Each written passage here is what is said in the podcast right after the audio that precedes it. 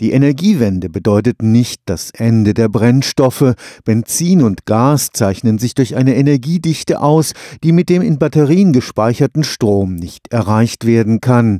Allerdings können die chemischen Energieträger nicht wie bisher als Erdöl oder Erdgas aus unterirdischen Lagerstätten bezogen werden, weil sie beim Verbrennen klimaschädliches CO2 freisetzen. Eine klimaneutrale Alternative wurde im europäischen Forschungsprojekt Store and Go ausprobiert.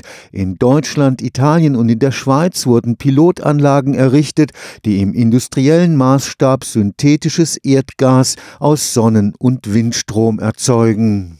Das geschieht klimaneutral, denn das bei der Verbrennung entstehende CO2 wurde bei der Herstellung des Gases beispielsweise der Umgebungsluft entzogen.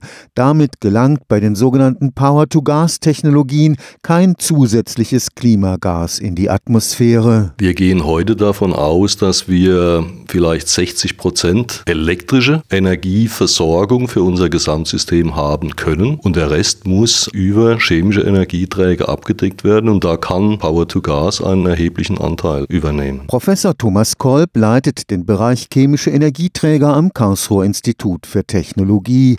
Er ist überzeugt, dass mit erneuerbarer Energie hergestelltes synthetisches Gas eine Lücke in der Energieversorgung der Zukunft schließt. Große Lasten, lange Strecken. Das wird über die Batterie mit sehr großer Sicherheit nicht zu realisieren sein. Wenn wir an die Schifffahrt zum Beispiel denken, da werden erst erste große Fähren schon umgerüstet von Schweröl auf Erdgasbetrieb. Das bedeutet wesentlich niedrigere Emissionen, trotzdem die hohe Energiedichte, die ich brauche, um entsprechende große Kraftstoffmengen zu transportieren. Weiterer Ansatzpunkt ist Diesellokomotive umstellen auf Erdgasbetrieb, Lkw umstellen auf Erdgasbetrieb, also all diese Systeme, die man sich im elektrischen Betrieb nicht vorstellen kann. Das europäische Forschungsprojekt Store Go hat gezeigt, dass die klimaneutrale synthetische Herstellung von Gas aus Sonnen- und Windenergie im industriellen Maßstab möglich ist.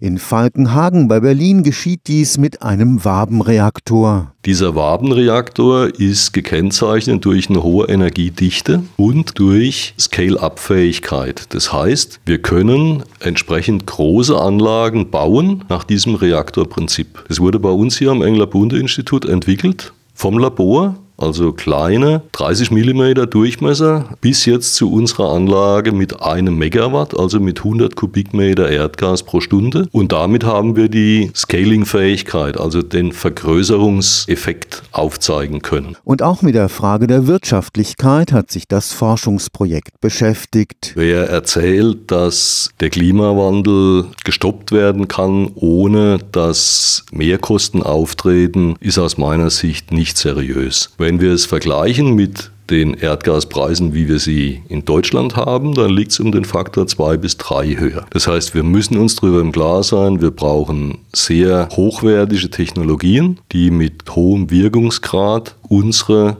Energie und auch Stoffkreisläufe defossilisieren. Also nicht Kohlenstoff rausnehmen, sondern Kohlenstoff ersetzen durch erneuerbaren Kohlenstoff. Und wenn das verstanden ist, glaube ich, haben wir eine gute Chance, hier diese Technologien auch auf den Markt zu bringen, wenn die entsprechenden Regularien gegeben sind. Und das wird, glaube ich, nur aus der Bevölkerung, aus der Gesellschaft rauskommen. Stefan Fuchs, Karlsruher Institut für Technologie.